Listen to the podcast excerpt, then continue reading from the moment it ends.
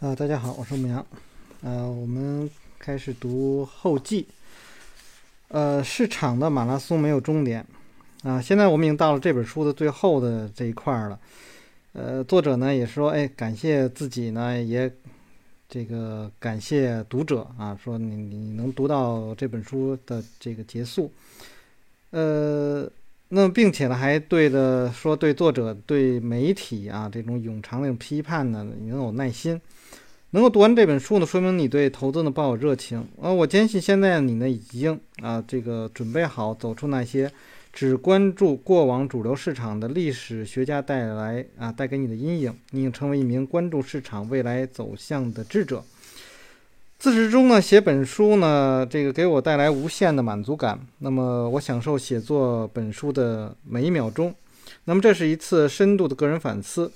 那在前几天，我今天读书是二零二一年的三月八日啊。前几天在我的微信里面啊，那么有一位呃听我读书的朋友就说他正在写一本书，呃，我我觉得呢是挺好的一件事儿啊。那么他也跟我也有这种交流，他呃是是就是这样说，就是说他很很认我认可我之前所说啊，就是你每当去写一本书。写完了都会后悔啊！这个为什么后悔呢？就是因为它落下来了，就是你落到了这个纸张上啊，白纸黑字。那么，当你在过一段时间你要去重新去看的时候，那么会觉得哦，我这个地方可能啊没有写到，或者这个地方没有想到。其实包括我们正在读书，这个也是这样。呃，像我读书的时候，没有底稿啊，就是随着读书读到哪儿想到哪儿。那么有的时候也会说错话，有的时候也会可能跑偏啊。那么它都是一种记录。那我觉得这种后悔，当你能够后悔的时候，说明你你已经在进步了。那再有一个就是我们在读书也好，写书也好。呃，更多的时候是对自己的一个一个思维的一个整理啊。那么很多的时候实际上是留下一个记录啊。这个之前我在读书的时候也和大家分享过啊，或者说我提到过这种事情。呃，你是一个记录，那么以后可能在某一个时段，你重新去听你自己的读书也好，或者说看你自己的书也好，那么。你就能知道自己在这一段时间都有哪些的进步啊？那包括那个这两天跟我聊聊的那位，这个就是算是粉丝吧，或者叫听众吧。那么他说呢，他没有买过我没有买过我写的书啊，说希望能够买到我写的书。我说不用了，因为那都是我觉得是已经过时的了。我我目前的。交易的思路啊，什么之类的，都和那个时候有很大的差异，然后侧重点啊，什么都不一样。那么你听我最新的读书，我在选择书的时候，这都是我正在啊学习也好，或者说有一定经验的这个这状状况呢，跟大家来分享的东西。好。呃，我们来看这个下面，他说这这个啊，这个来讲，他说这是一个一次深度的个人反思，这是一定的啊。不管你是写书还是这个像我这样读书，然后去呃说一些自己当时的这种想法啊，都是这样的。我想起那些遗忘已久的投资法则和投资故事，在这此这个在此过程中。我变得比任何时候都更有活力，追求令最令人兴奋的是市场机会。在我们共同完成这次旅程中啊，那么我希望现在你呢更加主动的啊把握自己的财务命运，并有能力在未来实现财务自由。呃，现在呢你已经具备了应有的知识，那么你还要通过实践将这些知识转化为智慧。请记住呢，只有行动才能让。趋势的神奇力量得以展现，才能让你实现对呃你而言啊最重要的愿望。只有这样呢，呃，只有一样啊，不要去追随他人，花时间研究自己的成与败。那么我本应该更早的研究我过去的交易的历史的，那我无法用这个语言形容我从这种研究中获得的啊某种收获啊。那我这块儿在我的 QQ 群里头啊。这个前几天有人也是啊说呃听我啊推荐了这本书以后，他把这个本书也看了，然后我前面的读书的录音呢也都听了，然后他说：“哎呦，我觉得好像不错。”然后我希望呢，呃，去用这样的一个方法。然后他问我的建议，然后我说我的建议呢，就这本书我读到这个后记了，那么我所在我在我的头脑中所展现出的这种交易方法，我说我不会，呃，在我交易当中啊，一直都在去使用这种方方式，呃，可能会在什么时候去使用呢？可能会在啊市场的。就是应该算是衰退期的末期，或者是复苏期的初期啊，或者说是复整个的复苏期，都有可能会使用这个书上所讲的这个方法啊。那么，当然我们之前没有去用过它的方法，我可以考虑在呃之后呢去做一个复盘，然后也可能会在下一波的经济周期当中去这样去使用。但是我不会在呃上升期当中去使用它的方法，也不会在过热期去使用它的方法，那更不可能会在呃衰退期的初期去使用它的方法，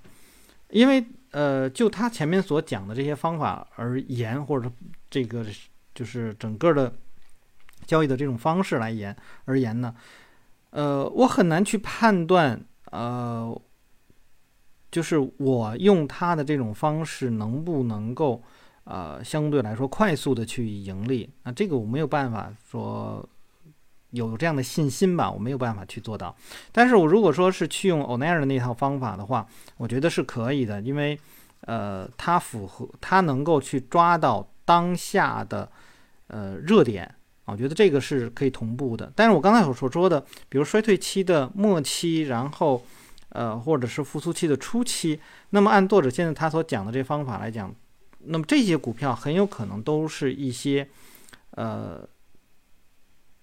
应该说是未来的一些牛股，因为他们呃在市场还没有启动的时候，它已经启动了，然后出现了那样的情况，然后出现了资金的这种呃进入的这种状况等等等等，我觉得那样的来讲，它很有可能是一个牛股，但是在后期来讲，因为太多的股票啊，质质地比较好，什么之类都有可能会把，呃，书中所讲的这种方法的的这种股票给掩盖住。那么就需要呃有更多的耐心，有更深入的思考，才可以抓到这样的股票。但我觉得我们就目前来说没有这样的能力啊，所以我就会哎这类的股票就先不会去考虑它们。这就是我在。呃，一边读书一边去思考的一个，就我我所想到的一些东西吧。也就是说，在去寻找一些股票的时候，那么市场整体的背景是很重要的。那一会儿我们再来说这两天我所看到的一些东西啊。呃，那么不要依赖自己的记忆，从过去的投资成败中学习，坚持做市场笔记，不断。啊，往其中增加内容。如果没有我多年呃记录的笔记，我不可能写这本书。我强烈建议你呢，建立自己的交易的这个基本的交易策略。随着经验的增长呢，那么你会做得越来越好。我希望你尽可能的多学习一些这个心理学，在不断试错中呢，呃，研究市场中的超级赢家。那么，当你体会到某种程度的成功后啊，那么依然要不断的去学习啊，开。扩自己的视野，那么继续行动，不断的去提炼你的想法，不断的试错啊，不断的犯错啊，将其作为毕生的追求。那么把这个投资当做呃你激情的源泉。那么正如这个斯泰尔，那么在八十五岁写的这种诗啊，如果人生可以重来中所说的啊，我们不读这个诗了。现在呢？啊，就下定决心成为市场的主人，行动吧！时刻提醒自己，在市场的马拉松里，呃，没有终点。凡生命中值得做的事情，都需要突破自我才能实现。阿里曾经说过啊，我讨厌训练时的每一分钟，但我告诉自己不要放弃。现在的付出是为了以后能像冠军一样的活着。为什么不现在就行动呢？啊，祝你一路顺风。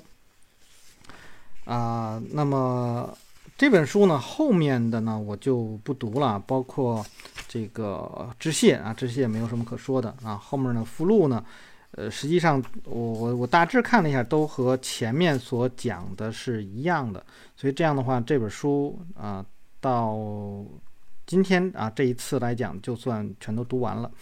呃，我也别全都读完。那么，虽然这个作者也提到过他的附录当中呢，是实际上还有一些比较有价值的。那么，我觉得，呃，大家还是应该去购买一本这个书啊，不光是听我读就算完了。那么，去买一本书支持一下作者呢，也是呃非常有必要的啊。那么，刚才我说所说的说了一下，就是这两天我考虑到一个什么事情呢？就是。前面我们在读这本书的时候啊，读到了这个有关基金的这一块儿。那么这几天呢，我也看了一下，就是呃最近一段时间的这些明星基金啊。前面我提到过，有一些基金呢属于是窄幅基金啊，就是他们非常非常集中到了一些行业当中。那么在最近这段时间里面呢，这些行业出现了一些问题啊，因为很多我们都知道这个市场呢。来讲呢是有行业的轮动的，那么呃，在一些短期的时候啊，某些时段，那么这些因为行业轮动，即便你所选择的是一呃这个属于是消费必需品吧，那或者我们应该说叫弱周期类型的这个股票，那么它也会有回落啊，也会有这，因为它太高了就会有回落。那么在这种回落的时候，如果你非常集中到某些地方的时候，某些这个品种的时候，就会啊，呃，市场的这种波动来讲，对你造成一定的这个伤害。所以在我们平常所去呃建立，比如说量化的啊那些策略的时候，往往是去看。呃，这个最大的回撤啊，或者说在一段时间里面的那个回撤的那种大小，那么这些窄幅的基金呢，由于它们非常集中到了呃少量的板块当中啊，可能就一两个板块，就当然说的有点极端了，但是他们它重仓股就是在一两个板块当中，那么这个时候呢，出现这种大幅的回撤是非常正常的，这个是没有办法避免的啊，毕竟他们在前面已经赚了那么多钱，比如你前面已经假。我们说一个这个，呃，极端的啊，前面已经赚了十倍，那么现在来讲亏个百分之三十，这是非常非常正常的一个这种回落。呃，但我们我也看到有一些啊基金经理，那么我们这里也不提具体的是哪一哪一家了。那么我看到的是他们在去年的四季度所公布出来的那个持仓。呃，我觉得有两个非常值得我们去看的。第一点呢是，它属于是比较宽泛的，它很多很多行，它有很多很多的行业啊。这个股票的那个权重呢，就是单一股票、单一行业的股票占比呢都不是很高。呃，在最近呃大盘出现回落的这个过程当中，呃，它。一些基金啊，它的回落非常的小啊，有的时候可能还有个别还有盈利的，盈利百分之二三的这种情况，呃，我觉得这是做的非常了不起。就是第一，那它的这个分散啊，分散这一块呢，是你想让你的波动减小，那么分散是要做的。那么再有一个呢，呃，我觉得出有一个基金经理我看到的一点是，他在去年年底的时候所公布的这些股票。从经济周期上来讲呢，呃，它大概比如十只股票吧，那那对对这个权重最高的十只股票里面，大概有六只股票是我们就像我的，如果是分析经济周期的话，那么呃，从上升期到过热期啊，或者我因为我认为现在还是一个过热期的这个状况，那么到这个过热期的这一个阶段来讲。呃，所应该去啊考虑的这些股票，也就是说，它有一个前瞻性，它不是说，比如像我们来开始讲，可能更多的看到股票的价格啊，这个板块的轮动啊，具体的是实际上是那个价格走势轮动到了某某某某某些行业，那么它能在这个三个月以前啊，应该说应可能还有可能是更早的时候啊，这个四个月、五个月以前，它就能够有对这种市场的这种前瞻性，然后去。呃，埋伏到了一些在下面一个要轮动到的那些行业。当然，这个时候，呃，像我在呃我的那个讲课那个群里头，之前啊，包括呃在春节前我写那个呃一年的这个这个市场走势预测的时候，那我也提到的啊一些行业，比如这几天比较强的什么这个呃电呃就是公用事业的这个板块啦，然后这个能源的板块，那么。我能提到这些，我能知道哪哪哪哪些啊，这个板块会在会因为市场的这种变化，然后市场会轮动到这些行业当中。但是我很难去选中那些非常非常好的股票，必须等到啊市场到来了，然后去做。啊，去做这些这些股票，那么大家也是因为也知道，我之前读书，大家都知道，因为都是按照欧奈尔那一套，那么更多的是先有一个市场分析，然后最后有一个确认啊，然后去做到的这样的这个情况，那么承担的是小风险。但如果说提前呃一个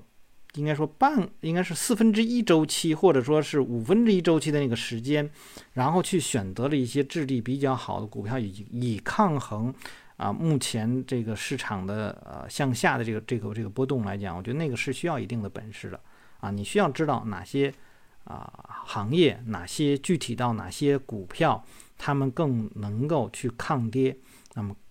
对于整个的经济环境，在什么时候市场可能会啊向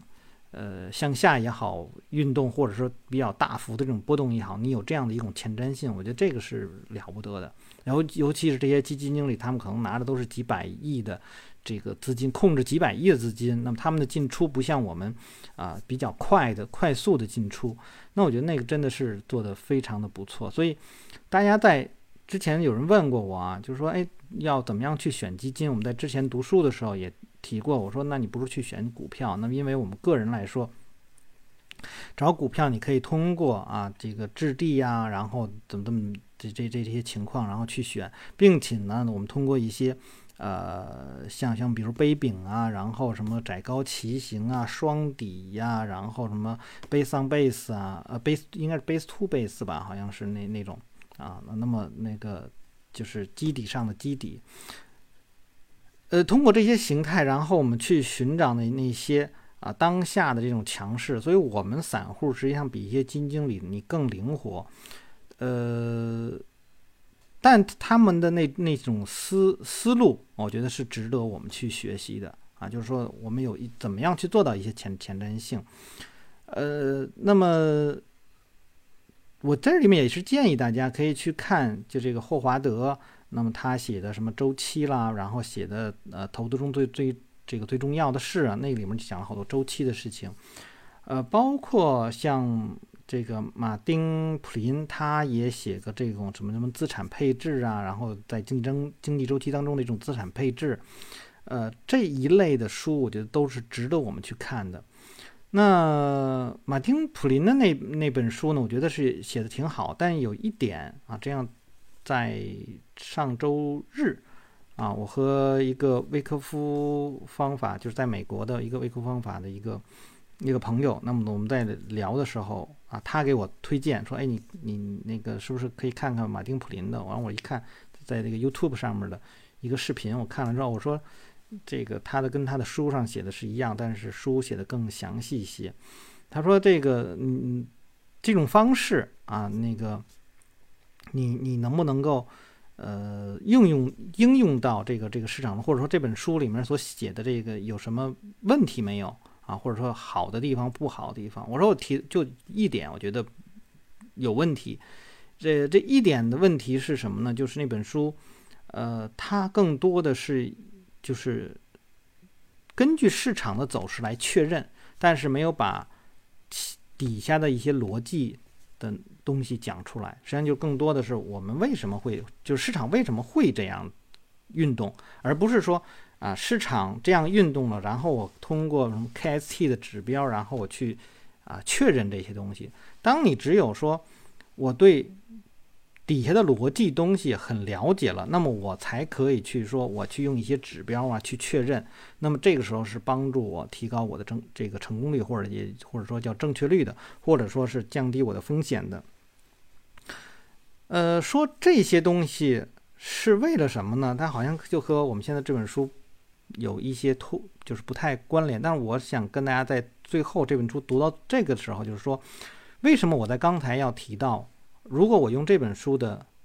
这个方法，我会在衰退期的末期、复苏期的初期去使用这样的方法，而而且我觉得那那个时候去使用这个方法来讲，更容易更容易去赚钱，因为整个的市场的背景。和你交易的这个方法的位置是非常接近的，你可以借助于整个市场的大的这种推动力，然后为你在这个交易当中来来去赚钱。所以，首先我们先想的是一种逻辑啊，这种逻辑是基于比如宏观上的啊，就是经济周期啊什么的，然后这种经济周期有自身的，也有政府干预的啊，有这个呃信贷的这一项它。